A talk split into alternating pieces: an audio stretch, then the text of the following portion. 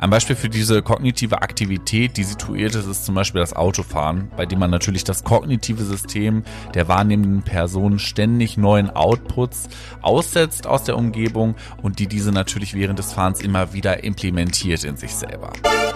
Ich bin irgendwie idealerweise, wenn ein Konzert gut funktioniert, Teil einer großen Masse und gar nicht mehr so als Individuum erkennbar. Und über diesen Weg verspüre ich dann halt eine gewisse Freiheit, solche Dinge zu machen, weil mich die Stimmung der Masse halt irgendwie so ein bisschen trägt.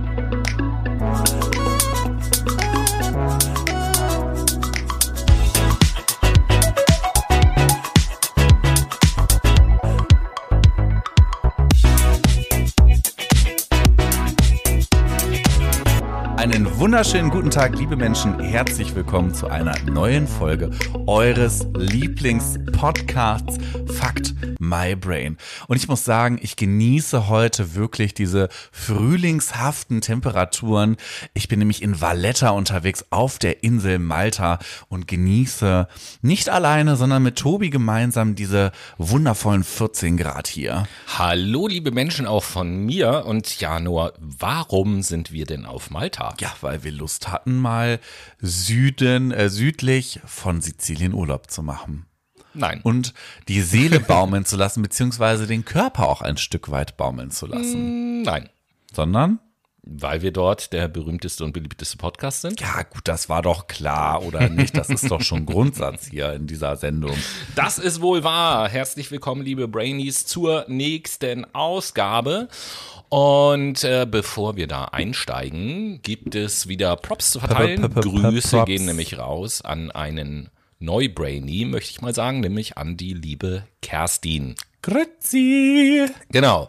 Ja, und dann können wir ja gleich zum Thema der Sendung kommen. Noah, verrate uns doch mal, womit wir uns heute beschäftigen. Heute werden wir uns ein wenig mehr mit unserem Penis befassen. Nein, Spaß Mhm. mit unserem Körper und unseren Nippeln. Nein, auch Spaß, aber wir werden uns mit dem Körper beschäftigen und natürlich in dem du bist Sinne ja heute irgendwie so angesext sexual drauf, oder was? angesext. Ja, ich bin heute embodied, bin ich.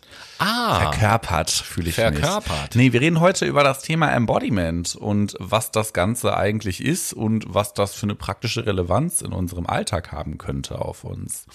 das klingt auf jeden Fall schon mal äh, total interessant. Ganz genau. Und so, wie ihr das auch von uns kennt, werden wir im ersten Teil ein wenig den Begriff Embodiment oder den Begriff generell einordnen. Und im zweiten Teil schauen wir uns dann mal an, wie kann man das eigentlich im Alltag bemerken, was Embodiment überhaupt ist.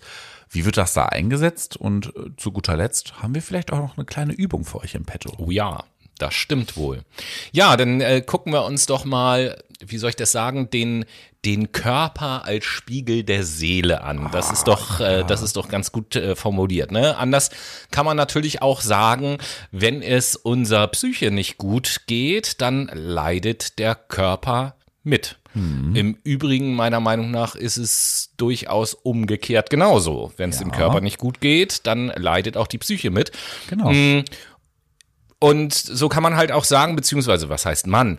Äh, in der Psychosomatik gehen Wissenschaftler und Vertreter des Embodiment halt davon aus, dass hinter Körpersprache, Haltung und alles, was damit zusammenhängt, mehr steckt als jetzt eine reine Außenwirkung. Das hast du richtig toll zusammengefasst, Tobi.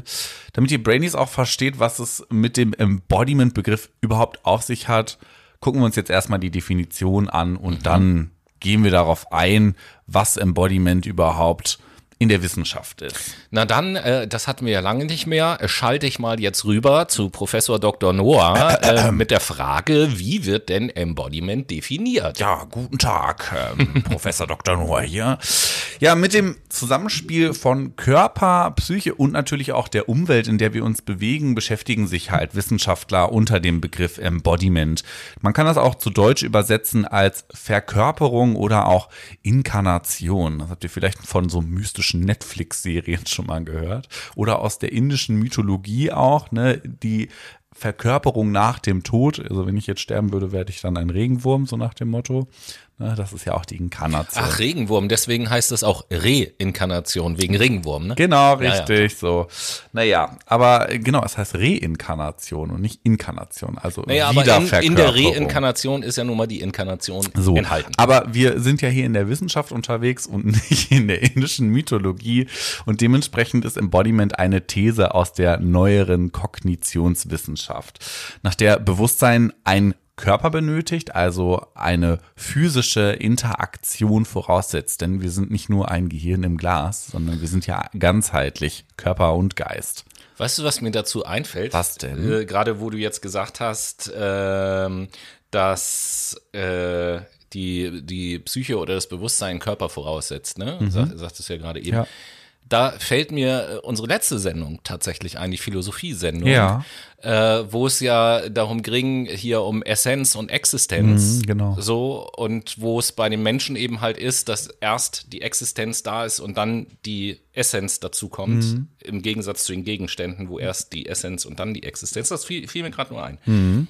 Weil das, das sind ja auch diese Begriffe, ne? Existenz ist das rein körperliche und Essenz ist ja das Geistige. Ja, genau. Wobei man auch sagen muss, hier geht's ja um ein interaktives oder interaktionistisches Verhältnis auch von Körper und Geist und nicht nur um die Zustandsbeschreibung, die die Philosophie für sich halt zum Begriff gemacht Ja, alles hat. gut, ne? aber aber mein- ja, der ich meine, das ist ja ein altes, also ich glaube, dieses, dieses Konzept Huch, äh, der Schlenker ist nicht Essenz, verkehrt. Existenz ist ja älter als das Konzept des Embodiment. Mhm. So, und äh, deswegen finde ich es in, immer interessant zu entdecken, in wie vielen verschiedenen Wissenschaften oder Themen halt Gedanken der Philosophie sich wiederfinden. Totally, totally. Ja, also ich meine, wundert mich ja auch nicht, ne? Die Philosophie ist die Mutter der Wissenschaft. So.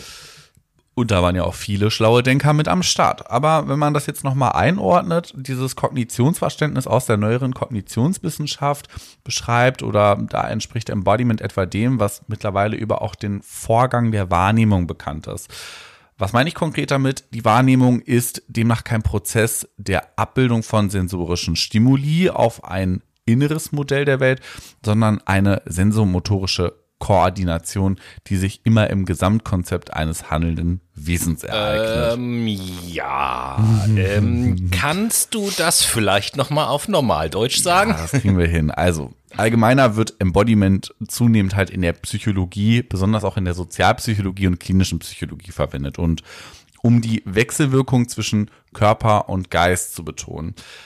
Das ist jetzt nicht nur so, dass sich psychische Zustände im Körper ausdrücken, irgendwie nonverbal, als Gestik, als Mimik oder Körperhaltung, sondern es zeigen sich auch Wirkungen in umgekehrter Richtung. Du hast es vorhin schon beschrieben, Körperzustände beeinflussen psychische Zustände und auch andersherum. Ne? Beispielsweise, und das ist jetzt nämlich das Konkrete, haben Körperhaltungen, die aus irgendeinem Grund eingenommen werden, Auswirkungen auf Kognitionen und natürlich auch auf unsere Emotionalität. Das heißt, ähm, beispielsweise werden äh, Einstellungen, Urteile, Entscheidungen beeinflusst dadurch, wie wir durch die Welt gehen. Gebückt oder aufrecht, verschlossen oder vielleicht etwas offener. Und die Wissenschaft geht somit davon aus, dass alles, was wir erleben oder erfahren, neben der Speicherung in unserem wundervollen Großhirn auch in unserem gesamten Körper beziehungsweise in den Zellen gespeichert wird.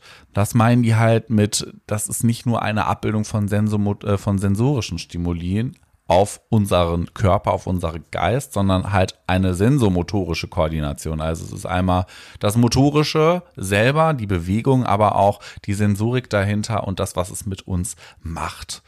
Genau, in diesem Kontext wird man dann auch den Begriff somatische Marker mal hören wie kann man somatische Marker gut definieren? Also das können Muskelspannungen sein, Gelenkstellungen oder auch Emotionen, die mit bestimmten Haltungen verbunden werden.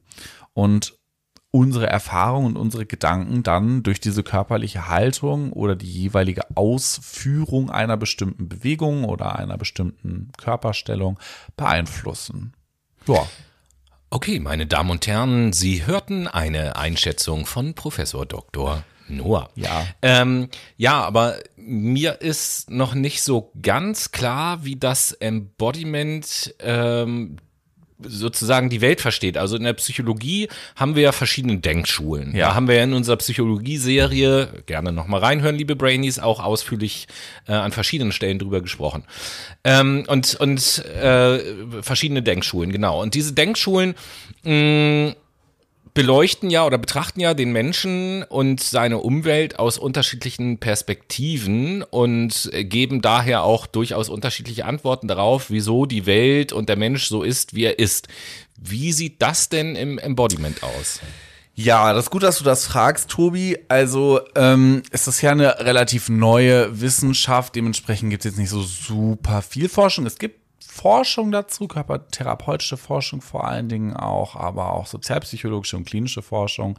Ähm, aber so grundsätzlich lässt sich jetzt nicht genau sagen, ähm, wie im Behaviorismus das bestimmtes Verhalten konditioniert werden kann, sondern es gibt so ungefähre Auffassungen. Sechs Stück gibt es beispielsweise von der Kognitionspsychologin Margaret Wilson, die auf der, ähm, an der Universität von Kalifornien stationäre Forschung gemacht hat, und zwar nämlich zum Thema Embodied Cognition.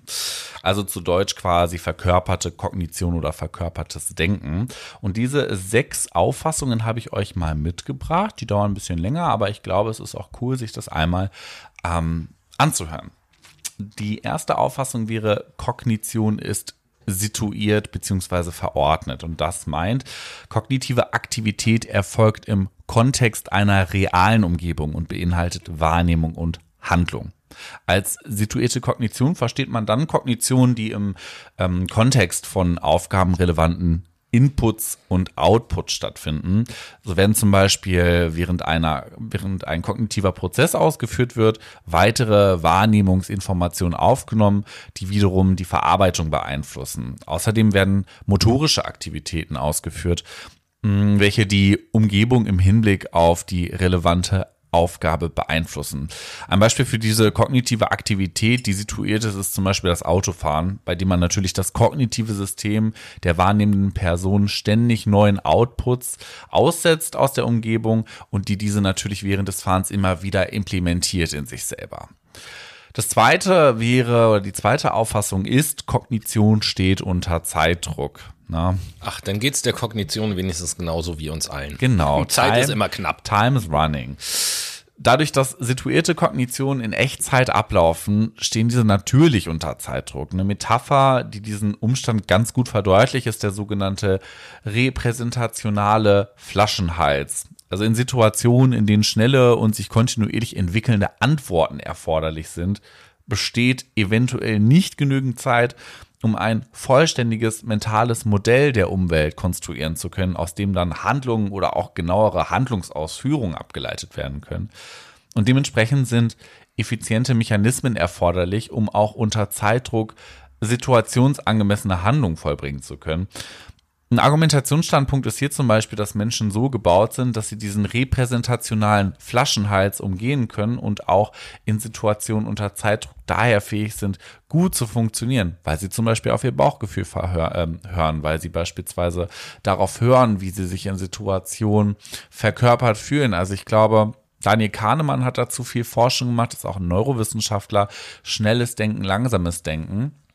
Und da wird ja auch gesagt, dass wir So zwei sein, sein bekanntestes Buch, ne? Genau, da haben wir halt auch zwei verschiedene Entscheidungssysteme. Kognitiv sind die jetzt allerdings nur erforscht. Ne? Wir haben einmal etwas, was halt sehr reflexiv, archaisch ist und wir haben etwas, was halt sehr mh, sehr kognitiv rational und halt analytisch ist, ne? Dadurch, dass wir da mehr den präfrontalen Kortex nutzen. Und hier kommt ja auch ein Stück weit noch diese Embodiment-Perspektive mit rein, dass wir so auf diese somatischen Marker zum Beispiel mehr hören in Situationen. Äh, im, Im Übrigen, das hat jetzt nichts mit Embodiment zu tun, aber weil gerade der Name Kahnemann fiel, übrigens Nobelpreisträger, fällt mir gerade so ein, zusammen mit äh, Amos Tversky hat er den Nobelpreis für die Prospect Theory äh, bekommen. Auch wenn euch äh, das interessiert, da geht es um Entscheidungsfindung und sowas, äh, gern mal googeln, findet ihr vieles dazu. Ganz genau. Und während ihr äh, euch vielleicht mental darauf einstellt, wie ihr den Repräsentati repräsentationalen Flaschenhals umgehen könnt, schauen wir uns den dritten Fakt bzw. die dritte Auffassung an. Denn wir laden kognitive Arbeit auf die Umgebung ab. Nämlich aufgrund der Beschränkung des menschlichen Informationsverarbeitungssystems, also wir haben eine Beschränkung der Aufmerksamkeit und des Arbeitsgedächtnisses, dadurch, dass wir halt nur drei bis neun Informationseinheiten, so sagt man zumindest nach dem jetzigen Forschungsstand, verarbeiten können, ist es natürlich sinnvoll, die kognitive Belastung in bestimmten Situationen durch verschiedene Strategien reduzieren zu können, zum Beispiel durch Heuristiken kennt ihr auch schon, mm. haben wir auch schon in unserer Folge über Persönlichkeitspsychologie gemacht? Mm, Allgemeine nee, Psychologie. Wir, wir, wir, haben äh, vor unserer Psychologie-Serie ganz am Anfang hatten wir mal mm. so eine Sendung, äh, wo es um Wahrnehmungsverzerrungen, Heuristiken und sowas ging. Und äh, in irgendeiner Psychologie-Folge haben wir das auch gehabt. Weiß nicht, war das bei allgemeine Psychologie? Ich weiß ich nicht. Ich glaube genau. schon, weil das fällt da nämlich auch rein. Aber es ist auch ein Stück weit, nee, ist keine Persönlichkeitspsychologie. Nein, nein, nein, nein. nein. Müsste auch noch mal genauer überlegen, aber ich glaube, es ist allgemeine. Naja, bei neuen Aufgaben lässt sich vor allen Dingen diese kognitive Belastung halt reduzieren, indem die Umgeld, äh, Umgebung strategisch genutzt wird. Und so können Informationen in der Umgebung, zum Beispiel in Form von Kalendern oder, weiß ich nicht, Computerdateien hinterlegt werden, auf die bei Bedarf zurückgegriffen werden kann. Und dadurch fällt diese vollständige Enkodierung dieser Informationen weg. Also wir sind da so ein bisschen ja in der Verlagerung von Informationen einfach. Ähm, dann kommen wir zur vierten Auffassung. Die Umgebung ist Teil des kognitiven Systems. Da ist es halt so, dass einige Autoren der Meinung sind, dass auf der Basis der Erkenntnis der Körper und die Umgebung eine wichtige Rolle bei kognitiven Aktivitäten spielt. Und die gehen halt davon aus, dass Kognition nicht alleine eine Aktivität des Geistes, also des Gehirns ist, sondern oder des Bewusstseins, sondern um, über die gesamte Situation verteilt, also sowohl den Geist als auch den Körper und die natürliche und kulturelle Umgebung sowie andere Menschen beinhaltet. Es ist halt ein Konglomerat aus vielem. Es ist halt nicht nur dein Kopf, der da irgendwie bei der Entscheidung mitwirkt. Und das bedeutet, dass die kognitive Aktivität eines Individuums nicht nur aus dem Kopf kommt, sondern aus soziokulturellen Umgebungssituationen, in der sich halt Menschen befindet. Weil wir sind ja auch einfach eine soziale Kultur, die inter äh, interagiert miteinander, vor allen Dingen in Zeiten von Globalisierung mit vielen Kulturen, ehrlicherweise. Und somit ist auch diese kognitive Aktivität immer davon abhängig, in welcher Situation wir uns befinden. Daraus ergibt sich dann schlussendlich die Situation, dass Situation und wahrnehmende Personen zusammen ein einheitliches System bilden. Man nennt das auch Distributed Cognition. Mhm. Dann die letzten zwei. Nummer fünf. Kognition dient der Handlung. Kognitive Mechanismen sind nämlich für ihre Funktion und ihren Zweck quasi bekannt, den sie erfüllen, könnte man so sagen.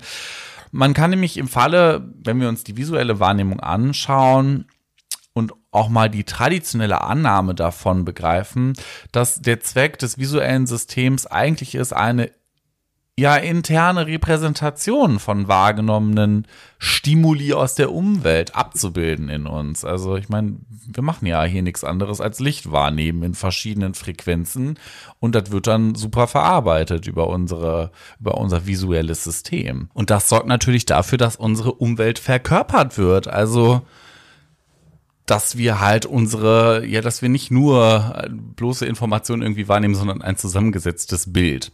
Und das letzte ist, Kognition ist körperbasiert.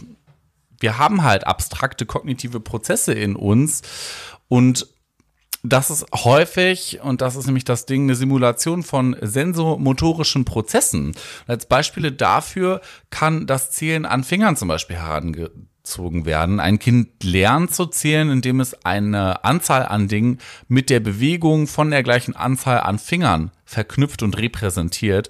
Und mit Übungen kann das Zählen auf ein Fingerzucken runter reduziert werden und anschließend völlig ohne Bewegung nur geistig durchgeführt werden. Allerdings gehen auch verkörperte Theorien davon aus, dass die motorischen Programme des Fingerbewegens für die Repräsentation von Zahlen erhalten bleiben und so das menschliche Verständnis von Zahlen an Erfahrung verknüpft ist. Ein anderes Beispiel oder andere Beispiele wären zum Beispiel von einer Simulation von Erfahrungen bei abstrakten Denkprozessen auszugehen. die mentale und bildliche Vorstellungskraft, das episodische Gedächtnis, die Findung von Problemlösungsstrategien, aber auch die Sprache und das empathische Verstehen von psychischem Zustand einer anderen Person, also eine Reflexionsfähigkeit zu entwickeln, ermöglichen, dadurch, dass wir uns halt in unserem Umfeld bewegen, wahrnehmen, denken, handeln und das alles über den Körper. Oha, oha. Also ziemlich wissenschaftlich, ja, muss man ziemlich wissenschaftlich, sagen. aber, aber Kognitionswissenschaft. Die ja, aber auf der anderen auf Seite auf, runter. Auf der auf der anderen Seite zeigt das ja auch, dass jetzt Embodiment nicht nur irgend so ein äh, semi, semi-esoterischer Begriff oder irgendwie sowas Voll. ist, son sondern eben tatsächlich mit wissenschaftlichen Konzepten hinterlegt ist und äh, dass da auch in dem Bereich seriöse Forschung betrieben wird ähm, und sich wirklich auf eine wissenschaftliche Art und Weise mit diesem Thema auseinandergesetzt wird. Und das wiederum zeigt ja, oder das passiert ja in der Tat eigentlich nur, äh, wenn man halt grundsätzlich feststellt, dass das wirklich eine bestimmte Bedeutung für uns Menschen auch hat mhm. und also Relevanz im Sinne von, dass das wirklich etwas mit uns macht, so, dass die Erfahrung da ist. Ansonsten fängt man ja überhaupt gar nicht an, das äh, seriös zu untersuchen. Und was für eine Bedeutung das für uns hat oder haben kann oder sowas, äh, ich würde sagen, da sprechen wir im zweiten Teil drüber, nachdem wir unseren Brainies erstmal kurze Zeit zum Durchatmen und Sacken lassen nach diesem wissenschaftlichen Input gegeben haben.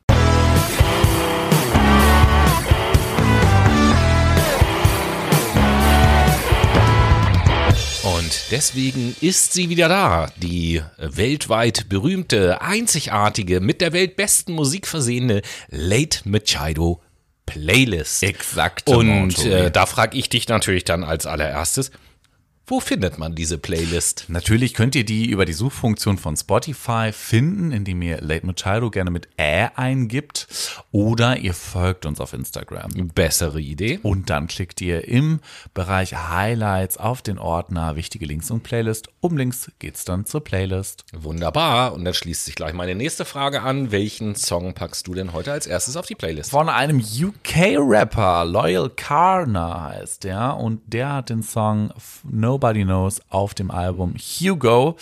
Und den setze ich heute auf die Playlist. Und du, Tobi? Ja, ich äh, habe natürlich mal wieder einen Song, der sehr konstruiert zugegebenermaßen, aber äh, mit unserem Thema natürlich zu tun hat, ähm, der so ein bisschen äh, symbolisiert, dass mit dem Körper auch mal was nicht in Ordnung sein kann. Nämlich von Alanis Morissette den Song Head Over Feet. Aha, geil. Haben wir auch schon ein paar Songs von dir auf der Playlist, ne? Äh, ja, so ein, zwei, drei dürften da schon drauf sein. Definitiv. Und da sind wir eigentlich auch schon, guck mal, wenn wir uns mal so ein Alanis Morissette-Konzert vorstellen. Ja. Wir stehen jetzt mitten in der Menge.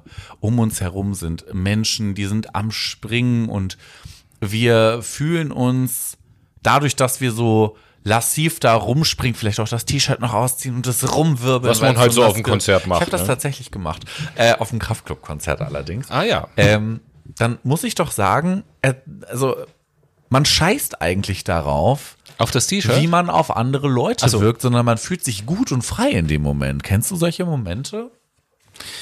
Ja, solche Momente kenne ich. Äh, gleich, gleichzeitig bin ich jetzt gerade aufgrund der Situation auf die du diesen Moment beziehst, jetzt gerade wieder äh, so am Denken, ja, okay, da ist natürlich der Effekt, ich bin irgendwie idealerweise, wenn ein Konzert gut funktioniert, Teil einer großen Masse und gar nicht mehr so als Individuum erkennbar. Ja. Und über diesen Weg verspüre ich dann halt eine gewisse Freiheit, solche Dinge zu machen, weil mich die Stimmung der Masse halt irgendwie so ein bisschen trägt. Aber äh, vor allen Dingen das Wort fühlen im Zusammenhang mit dem Konzert finde ich deswegen interessant, weil ja mhm. Musik auch etwas ist, was wir jetzt nicht nur über unseren Hörsinn wahrnehmen einfach und genau. dann verarbeiten, sondern idealerweise gerade auf einem Konzert, wenn sie laut ist, spüren wir die Musik auch Richtig. aufgrund der Bässe, aufgrund der Lautstärke und dann kommt ja auch noch hinzu, zumindest wenn man einen gewissen Sinn für Musik hat, dass ja Musik generell auch in der Lage ist, einfach nur übers Hören trotzdem Emotionen bei uns zu verursachen.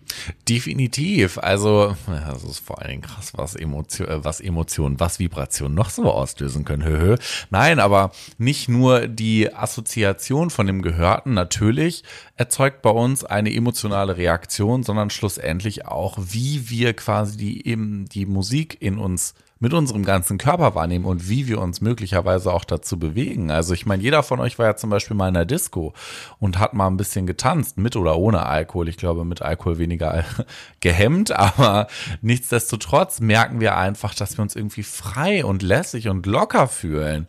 Andersherum kann man das, ähm, wenn man das jetzt nicht unbedingt in einem Party- oder Musikkontext haben möchte, auch beim Yoga mal machen oder wenn man so eine Dehnübung macht.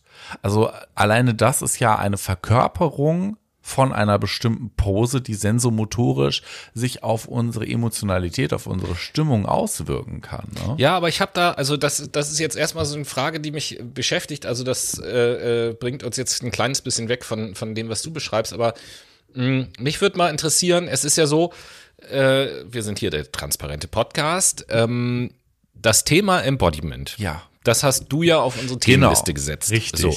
Und da, deswegen habe ich so ein paar Fragen dazu. Und zwar als, als allererstes würde mich mal interessieren, äh, wann und wie du selbst auf das Thema Embodiment so aufmerksam geworden bist, weil es ist ja mhm. eine Sache, ähm, ob man das jetzt, ich weiß nicht, ob das der richtige Begriff ist, es ist ja eine Sache, ob man das jetzt ohne drüber nachzudenken einfach lebt und sich darauf einlässt und so weiter und so fort, so auf das Erlebnis ja. sozusagen.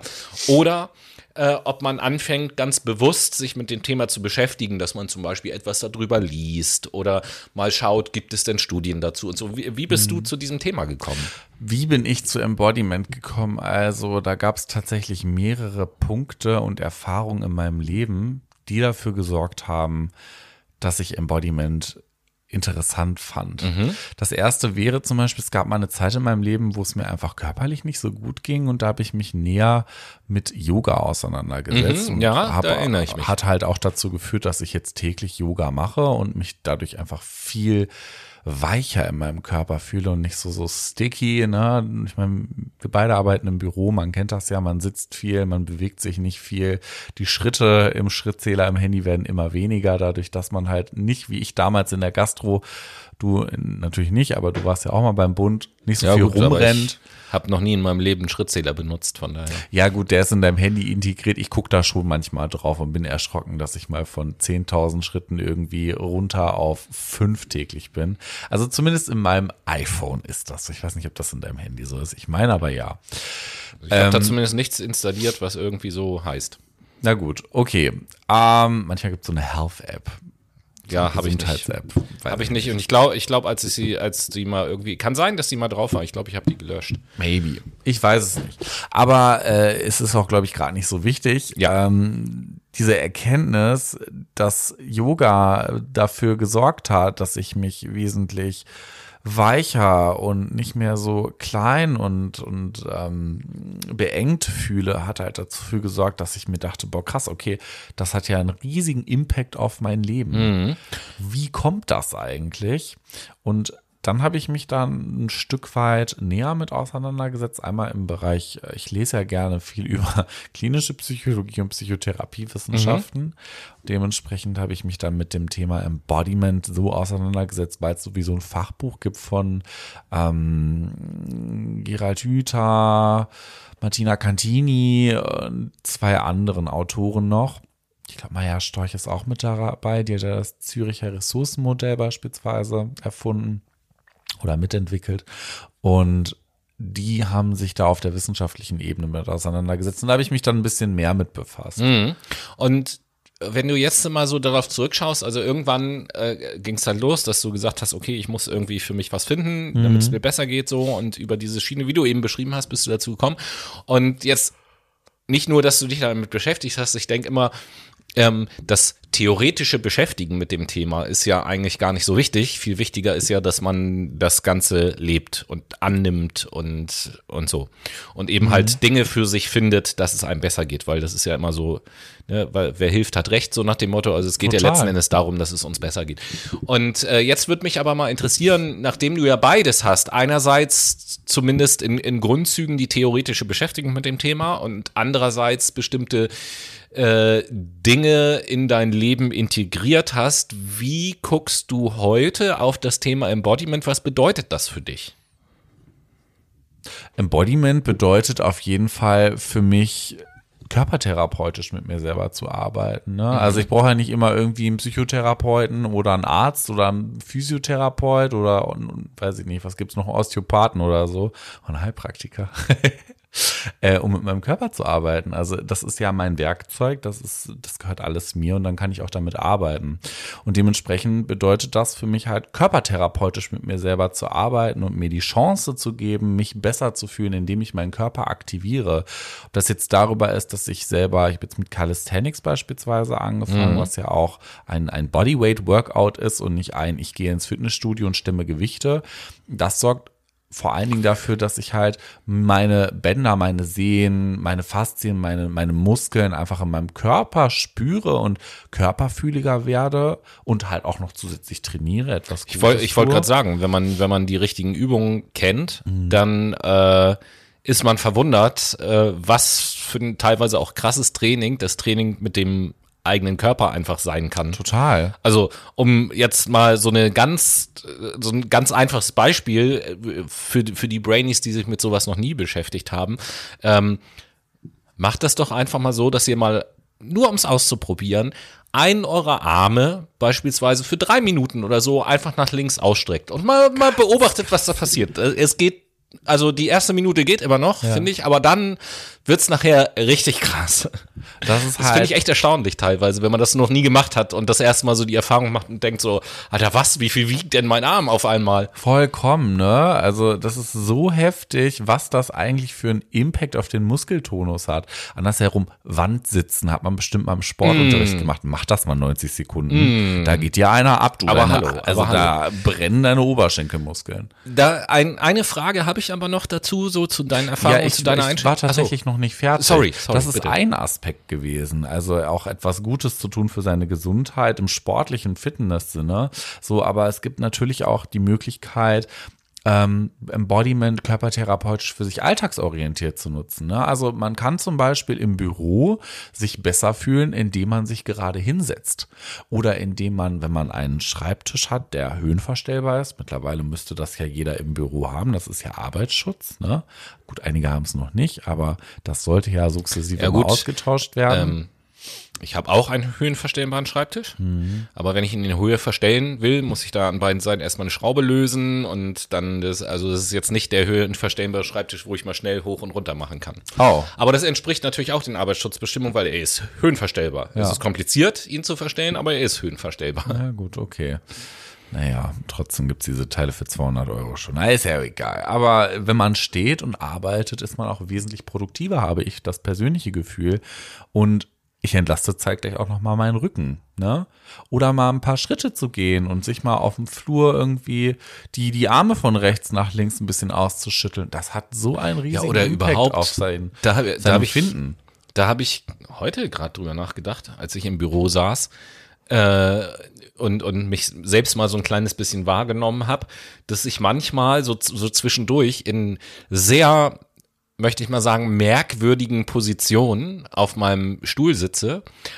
Aber deswegen, weil sich das gerade für meinen Körper gut anfühlt, so zu sitzen. So, wo ich, wo ich dann auch immer denke, ja, wenn das sich für mich gerade gut anfühlt, dann ist doch egal, wie das aussieht, dann sitze ich jetzt halt mal ein paar Minuten so, weil es mir gerade gut tut, offensichtlich. Genau richtig. Wir denken da viel zu viel auch drüber nach, was andere Menschen über uns denken. Also wenn man das mal beiseite äh, stellt und mal auch so Übungen macht, wie die Arme, wie gesagt, gerade eben, ne, Arme ausschütteln, irgendwie auf dem Flur so rechts und links baumeln lassen, ein bisschen locker lassen. Ja, richtig rumschlackern. Ja, das hier. sieht halt super komisch aus, so, aber es bringt halt super viel. Andersherum könnte man auch, äh, wenn man es nicht so auffällig machen möchte, äh, sich hinterm ähm, Bildschirm verstecken und mal 30 Sekunden einfach so lächeln und die Mundwinkeln hochziehen. Das hat einfach einen neurowissenschaftlich nachgewiesenen Effekt, dass das Unbedingt. die Endorphin und äh, also die Endorphin, die Schmerz ähm, stillenden Neurotransmitter quasi auslöst und natürlich auch nochmal eine Dopaminausschüttung hervorruft. Also da hat man super viele verschiedene Möglichkeiten, ne, um mhm. sich gut zu fühlen, in die man seinen Körper benutzt, den man immer hat. Aber äh, ich sagte ja eben, eine Frage habe ich noch in dem Zusammenhang ja. Embodiment und so. Jetzt sprechen wir heute über Embodiment und ähm, wir haben ja vor geraumer Zeit auch mal eine Sendung über das Thema Achtsamkeit gemacht. Und da würde mich mal aus deiner Sicht interessieren, wie denn die, das Thema Achtsamkeit und das Thema Embodiment, ob und wie das miteinander zusammenhängt. Also ich würde nicht sagen, dass es jetzt konzeptuell miteinander Nee, nee. zusammenhängt, weil es natürlich zwei verschiedene Konzepte sind. Ne? Aber Aber, weil- verknüpfend, angewandt ist das sehr effektiv für die psychische Gesundheit. Ah, Ja, weil, weil äh, du ja jetzt auch äh, viel darüber gesprochen hast, so den eigenen Körper wahrzunehmen und äh, dann auch bewusst mal Position zu wechseln und so äh, solche Dinge zu machen, wo ich mir gesagt habe, okay, dann ist ja für äh, für einige Dinge zumindest des Embodiments, um sie auch wirklich für mich selber anzuwenden, ist ja vielleicht ein Stück weit Achtsamkeit sogar die Voraussetzung, damit ich überhaupt erstmal ein Gespür bekomme für meinen Körper, damit ich darauf achte, was fühlt sich gut an und was fühlt sich nicht gut an. Ich glaube, dass es viele Menschen gibt, die das über sich selbst ja noch überhaupt gar nicht wissen. Ja, da würde ich gerne differenzieren Ja, wollen, gerne. weil ich glaube, den Begriff Achtsamkeit verwendest du jetzt für Feinfühligkeit oder Aufmerksamkeit. Nee, also ich, ich, ich meine, ich meine Achtsamkeit einfach nur so, dass, dass die Dinge, die ich tue, also was weiß ich, mach mal ein ganz einfaches Beispiel, die Sitzposition, die ich einnehme, als Beispiel, das eben halt ganz bewusst zu tun und, und in mich hineinzufühlen, wie fühlt sich das jetzt gerade für mich an? Ist das etwas Angenehmes oder fühlt sich das unangenehm an? In dem Beispiel verstehe ich das als Achtsamkeit, darauf halt die Aufmerksamkeit äh, Ja. zu, zu, zu lenken und das bewusst zu tun und wahrzunehmen. Gut, ich verstehe halt für mich Achtsamkeit als eine Möglichkeit, gegenwartsorientiert zu bleiben und verknüpfe das auch nochmal mit diesem Aspekt, den du gerade eben genannt hast. Das äh, assoziiere ich halt unter Feinfühligkeit oder Wahrnehmung oder feinfühlige Wahrnehmung. Ne? Also im, weil, und das ist nämlich das Ding, warum differenziere ich das so? Achtsamkeit ist per se erstmal ein Konzept, was sich darauf fokussiert, in der Gegenwart zu bleiben, weil es ja von diesem Monkey Mind ausgeht. Also unser Gehirn springt in die Zukunft, in die Vergangenheit, aber bleibt halt wenig in der Gegenwart, weil unser Gehirn uns einerseits vor Gefahren schützen möchte und das natürlich tut, indem es zukunftsorientiert irgendwelche Probleme vermeidet, aber auch vergangenheitsorientiert aus Erfahrungen lernt und die dann in die Zukunft überträgt. Aber, und das ist nämlich das Ding, ähm, Achtsamkeit dann als Möglichkeit zu nutzen, in der Gegenwart zu bleiben, indem ich mich feinfühlig auf meinen Körper konzentriere und mal wahrnehme, wie fühlt sich das eigentlich an, wenn ich meinen Arm ausstrecke Ja, genau. und dann halt komplett strecke und nicht nur so, so leicht, sondern auch mal dann wahrnehme, wie mein Trizeps ähm, angespannt wird oder wie sich das in meine Schulter zieht, über welche Muskelgruppen das quasi gesteuert wird. Das ist natürlich etwas ganz Hilfreiches, um seine Körperwahrnehmung auch am Ende des Tages zu ähm, schulen. Ja, und für mich persönlich bedeutet Achtsamkeit eben halt, also ich gehe da voll mit bei dem, was du sagst, so. Natürlich bedeutet das in der Gegenwart zu sein, so. Ähm, das bedeutet aber für mich auch, selbst wenn ich in der Gegenwart bin, mich in der Gegenwart sozusagen auch nicht ablenken zu lassen. Ich meine, wie oft gibt es irgendwie Situationen, wo wir unbewusst Sitzpositionen einnehmen, auf dem Stuhl sitzen oder sonst irgendwas und nebenbei halt tausend Dinge tun Ja. und, und überhaupt gar nicht auf eine Sache konzentriert sind, Genau. sondern äh, dann wechseln wir Sitzposition, greifen zum Glas, mit der einen Hand äh, tippen wir noch auf der Tastatur rum oder keine Ahnung was. Klassisch ist auch dieses, wir laufen und haben das Handy vor der Nase. Ja, ge- genau. Oder wir essen und schauen Videos. Ich bin tatsächlich jemand, der das beides macht und das finde ich ganz schlimm. So, äh, das ja, das halt macht jeder von uns, glaube ich mal, Das ne? ist diese Automatisierung in dieser So, und- digitalen und, Welt. Und dies, dieses zwar in der Gegenwart sein, aber dann auch bewusst bei dem sein, was ich gerade tue, Mhm. und zwar nur bei einer Sache und nicht mehreren gleichzeitig, das bedeutet für mich zumindest auch Achtsamkeit. Totally. Ja, ne, man muss da auch äh, mal schauen, was, was das halt für einen selber bedeutet, was das irgendwie rein offiziell ist und so weiter. Also ich finde, jeder hat ja auch so seine eigene Definition von Achtsamkeit, vielleicht auch von Embodiment. Ne? Und das ist auch gut so, weil jeder kann damit was anfangen und unter diesem Konzept für sich dann gewisse Methoden subsumieren.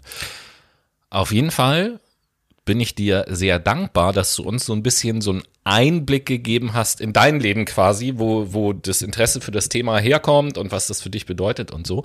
Und äh, im dritten Teil, liebe Brainies, äh, habe ich dann noch so eine Kleinigkeit mitgebracht. Aber ach, lasst euch da selber mal überraschen. Wir hören jetzt erstmal eine Runde Musik.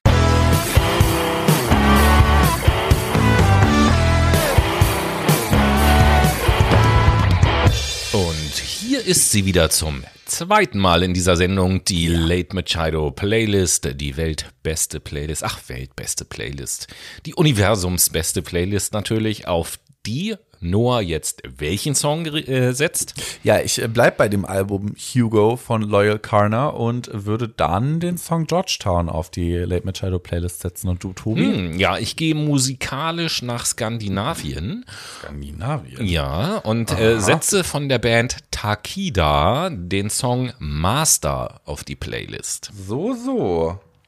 Und damit sind wir im dritten Teil und wir sprechen jetzt Richtig. weiter über Embodiment, beziehungsweise ich habe ja vorhin schon ausgeleitet mit, wir wollen jetzt ein bisschen, ja, Menschen können halt unter dem Konzept Achtsamkeit und Embodiment Methodik für sich subsumieren. Jetzt wollen wir doch mal auch ein bisschen methodisch und praktisch werden, oder? Ja, also es geht jetzt gar nicht darum, eine, eine Übung zum Embodiment zu machen oder so, sondern wir haben ja, wenn ich, wenn ich das jetzt ganz einfach ausdrücke, vor allem im ersten Teil, haben wir im Kern beim Thema Embodiment darum, darüber gesprochen, dass es einfach einen total starken Zusammenhang zwischen Körper und Geist gibt, um es einfach mal so auszudrücken. Und mhm. zwar in beide Richtungen. Genau. Und äh, ich weiß auch, dass es viele Menschen da draußen gibt, die immer sagen so, ja, ja, hm, Zusammenhang Körper und Geist und bla bla, ne? das ist so ein psychologisches, pädagogisches Blabla und so. Ja, ist und das ja auch ein Stück weit, ne? aber es ist toll. Ja, und vor allen Dingen, äh, es ist halt wahr. Und darum geht mir das gleich, ähm, mal mit euch da draußen so ein kleines Experiment zu machen, um euch mal wirklich zu zeigen, dass unsere Gedanken ganz unmittelbar eine Auswirkung auf unseren Körper haben. Mhm. Und wenn ich, wenn ich das mal ganz bewusst auch erlebt habe und wenn ich diesen Gedanken einfach mal auch akzeptiere, dass es so ist, dann sorgt das allein schon dafür, dass ich anfange, mit meinen Gedanken auch ein bisschen anders umzugehen, weil äh, was für Gedanken ich mir mache, das liegt ja in Teilen zumindest durchaus in unserem eigenen Einfluss. So, und ich kann ja bei mir selber, äh, in der Psychologie sprechen wir vielleicht äh, oder bezeichnen wir das vielleicht mit dem Begriff so Psychohygiene. Ich kann mhm. ja mir durchaus aussuchen oder auch mich bewusst äh, dazu entscheiden, mal zu versuchen, meine Gedanken eher in eine positive Richtung zu lenken als Beispiel. So, äh, bla bla bla, lange Rede, gar keinen Sinn. Ähm, ich habe euch mal eine kleine Geschichte mitgebracht. Und ähm, da ist meine Bitte, wenn ihr mögt, dass ihr euch einfach mal entspannt irgendwo hinsetzt, während ihr diesen Podcast hört und mal versucht, das, was ich euch jetzt gleich erzähle, möglichst lebhaft vor eurem geistigen Auge so nachzuvollziehen.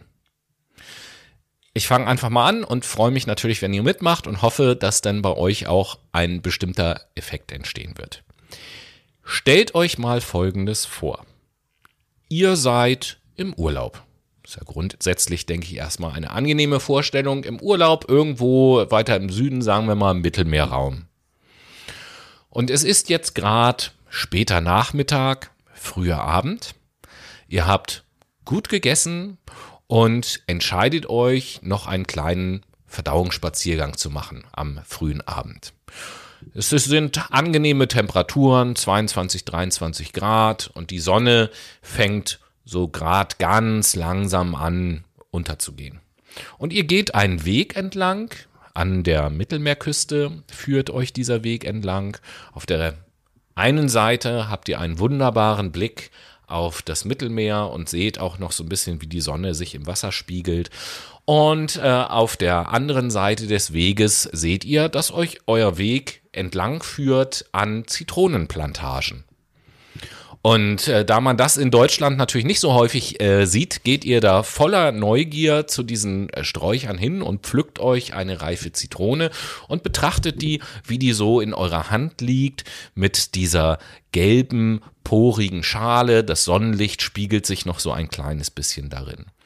Und äh, zufälligerweise habt ihr auch gerade ein Taschenmesser dabei und schneidet diese Zitrone mal in zwei Hälften und klappt die so auf und betrachtet dieses gelbe, saftige Fluch Fruchtfleisch. Der Saft läuft auch so ein kleines bisschen da raus und läuft so über eure Hände. Und dann beißt ihr in diese Zitrone hinein. So, wenn ihr euch das jetzt vorgestellt habt und bisschen konzentriert dabei wart, dann wird es wahrscheinlich so passiert sein, dass im Mund so Speichelfluss einsetzt Vollkommen. und in den Kieferknochen so ein bisschen dieses Gefühl von sauer, von, von Zusammenziehen entsteht. Und jetzt ist es so, ich weiß nicht, wo ihr gerade seid und wo ihr gerade sitzt, aber die meisten von euch haben natürlich nicht in eine Zitrone gebissen. Die meisten von euch haben auch keine Zitrone gerade in unmittelbarer Nähe und die meisten von euch haben wahrscheinlich noch nicht mal ein Bild einer Zitrone in unmittelbarer Nähe. Aber nur weil ihr euch diese Vorstellung gemacht habt, ist es zu einer körperlichen Reaktion gekommen. Und das finde ich ist ein sehr schönes Beispiel, um zu zeigen, dass unsere Gedanken ganz direkten Einfluss auf unseren Körper haben. Das war jetzt nichts Schlimmes, das war jetzt eine völlig normale Situation, aber wenn man das mal erlebt hat und das auch akzeptiert, äh, dass, es, dass es so ist, dann äh, versteht man, glaube ich, auch viel besser den Zusammenhang oder was zum Beispiel dauerhaft negative Gedanken auch für einen Einfluss auf unseren Körper haben. Total. Ja, also das ist ja so ein klassisches ähm, Verhaltensexperiment, was du gerade beschrieben hast, welches aus der Verhaltenstherapie kommt. Man könnte das vielleicht auch noch mal ein bisschen drastischer machen. Stellt euch mal, wenn ihr jetzt ein Junge seid oder ein Mann, stellt euch mal vor, jemand tritt euch in die Eier. das kann auch manchmal zu Schmerzen führen im Genitalbereich. Ja, Andersherum, wenn ein Center Shock habt ihr alle schon mal wahrscheinlich gegessen. Diese kleinen fiesen Kaugummis. Jetzt stell dir mal vor, du reißt diese Verpackung auf und beißt du da rein. Also bei mir persönlich passiert auch das, was du gerade eben beschrieben hast. Und das hat tatsächlich äh, ja eine Korrelation einfach, dass unsere Vorstellungen, unsere Erfahrungen einen sensomotorischen eine sensomotorische Auswirkung auf uns haben. Und äh, wenn ihr das Ganze, was ich euch jetzt so ein bisschen erzählt habe, auch auf andere Art und Weise nutzen wollt, dann geht mal auf ein Stadtfest, auf ein Stadtteilfest oder sonst was, irgendwo, wo Musik gespielt wird. Am besten irgendeine Kapelle, Big Band, Orchester, wo auch Blasmusiker dabei sind. Und dann stellt euch mal vor die Bühne und nehmt mal ein bisschen Blickkontakt mit den Bläsern auf und beißt mal in eine Zitrone. Dann kann es sein, dass die nicht mehr vernünftig ihr Instrument spielen können, weil sich da auch also zusammenzieht. Das ist sehr gut möglich. Ja, und damit habt ihr ja quasi schon eine Vorstellung bekommen von dem Thema eigentlich. Also was Embodiment überhaupt auf der wissenschaftlichen Ebene bedeutet und heißt und definiert wird, aber auch wie es alltagsorientiert jetzt in meinem Fall Auswirkungen auf mein Leben hatte. Vielleicht kann es durch die Folge auch Auswirkungen auf euer Leben haben, ne? Ja, und ich finde ich finde halt auch so spannend, wir haben auch in anderen Folgen ja schon mal so über das Thema Social Media geredet und wie man sich in Social Media präsentiert und so und was das für Auswirkungen hat auch auf die Vorstellung von Schönheitsidealen und Gesundheit und Fitness und den ganzen Krams, ne?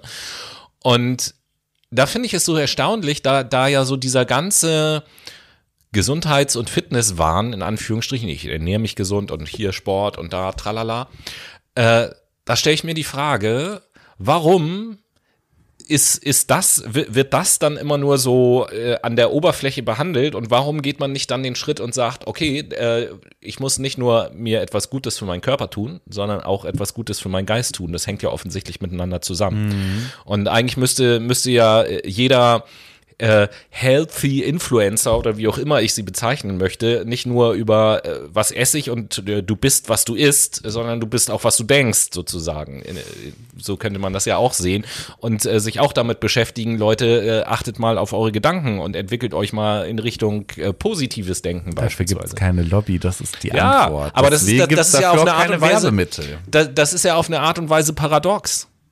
Dass, Natürlich dass ist es so ist, weil es eben miteinander Komplett. zusammenhängt. Na, also es ist auch total dämlich, dass man uns in der Grundschule nicht bereits erzählt hat, oh, das hat eine Auswirkung, wie du dich hinsetzt, auf nicht nur deinen Rücken, wenn man das jetzt mal rein körperlich auf diese anatomische Ebene oder Weil ich find- funktional anatomische Ebene hebt, sondern es hat halt auch einen Effekt auf deine Stimmung. Ja, weil ich, fi- ich, ich finde halt, natürlich ist es so im Embodiment, dass es da ja eine Wechselwirkung gibt. Also ich habe ja jetzt immer nur von Gedankenwirkung auf Körper gesprochen. Natürlich haben auch Körper Wirkung auf Gedanken. So, aber wenn ich sozusagen ausschließlich diesen einen Weg bespiele, Körper auf Gedanken beispielsweise, und dann äh, so in, in diese, in diese äh, Schönheits-Fitness-Kult-Geschichte ähm, so ein bisschen abtauche, wo ich ja zweifelsohne meinem Körper etwas Gutes tue, das will ich ja überhaupt gar nicht bestreiten, äh, und gleichzeitig aber vielleicht auch durch das Medium trotz alledem immer negative Erfahrungen mache, weil ich bin noch nicht da, wo die sind oder bei mir ist das nicht so ausgeprägt oder ich was auch immer. Das hat ja viel mit so einer negativen gedanklichen Spirale bei gleichzeitigen äh, Aktivitäten, die positiv für den Körper äh, sein sollen, zu tun und ich bin, also ich persönlich, ist meine persönliche Meinung jetzt, ich bin der Meinung, äh, dass der, der erste Schritt die Gedanken sein sollten. Also ich finde diesen Zusammenhang Gedanken auf Körper noch stärker als Körper auf Gedanken. Weißt du, wie ich meine? Total. Ich meine, das ist es auch. Ich glaube jetzt, ich weiß jetzt nicht, ob es da irgendwie wirklich eine Differenz gibt, Das prozentual. Das müsste mal jemand ist erforschen. mein persönliches Empfinden einfach. aber nur. das, äh, ich kann das schon sehr gut nachvollziehen und relaten, ja.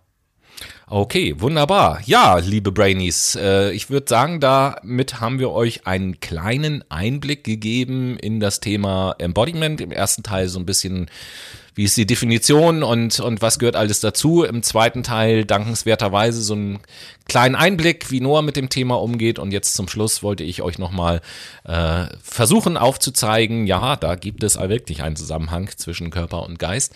Ähm, ich hoffe, dass das einerseits interessant war für euch, andererseits euch vielleicht auch inspiriert, ähm, entweder euch mit dem Thema zu beschäftigen oder zumindest mal zu versuchen, dieses Thema in eurem Leben für euch so ein kleines bisschen selbst zu entdecken und auf das ein oder andere mal ein bisschen bewusster zu achten. Ähm, ja, und in diesem Sinne verabschiede ich mich schon mal. Kleine Vorausschau auf die nächste Woche. Da wird's wieder ein kleines bisschen äh, weltlicher, politischer und ernster. Da soll's nämlich gehen um das Thema China und Taiwan. Nicht in aller Breite, aber wir wollen mal versuchen, euch kurz so ein bisschen abzuholen. In den Medien habt ihr das ja auch mitbekommen, ähm, dass das ein Thema ist, mal so ein bisschen darauf einzusteigen, woher geschichtlich kommt das überhaupt, dass China der Meinung ist, Taiwan gehört zu uns und was hat das aktuell politisch für Auswirkungen? Ja, da bin ich doch auch schon mal ziemlich gespannt drauf. In diesem Sinn, liebe Brainies, wünsche ich euch eine wunderschöne Woche. Fu äh, ach nee. Frohe- nee, Nee. frohe Ostern können wir gar nicht sagen. Hoffe, Liebe Brainies, wir, wir nehmen jetzt gerade am Mittwoch vor Ostern auf. Wenn ihr es hört, ist ja schon Ostermontag. Wir hoffen, ihr habt frohe Ostern und habt noch einen schönen Ostermontag äh, vor euch, wenn ihr diesen Podcast hört. Wenn nicht, seid ihr ein bisschen late to the party und hört den erst am Dienstag. Aber das ist auch in Ordnung. Hauptsache, ihr hört. Das ist wahr. In diesem Sinn, liebe